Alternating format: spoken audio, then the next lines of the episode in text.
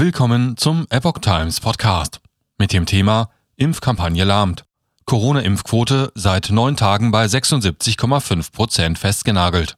Ein Artikel von Epoch Times vom 22. März 2022.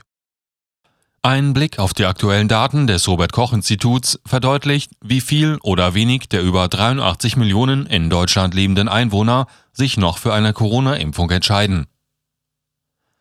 Die Corona-Erstimpfquote in Deutschland liegt Stand Dienstagmorgen bei 76,5 Prozent, den neunten Tag in Folge.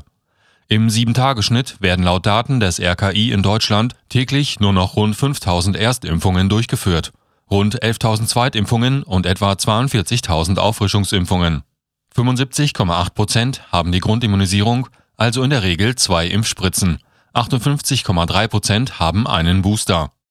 Bei den 5- bis 11-Jährigen haben 21,5 Prozent mindestens eine Impfung und 18,3 Prozent eine zweite. Bei den 12- bis 17-Jährigen sind 65,3 Prozent einmal geimpft, 62,6 Prozent haben eine zweite Impfung und 29,1 Prozent eine Boosterimpfung. Unter den stärker gefährdeten über 60-Jährigen sind 88,8 Prozent mindestens einmal gegen Corona geimpft während 88,7 Prozent die sogenannte Grundimmunisierung bekommen haben, 78,5 Prozent den Booster.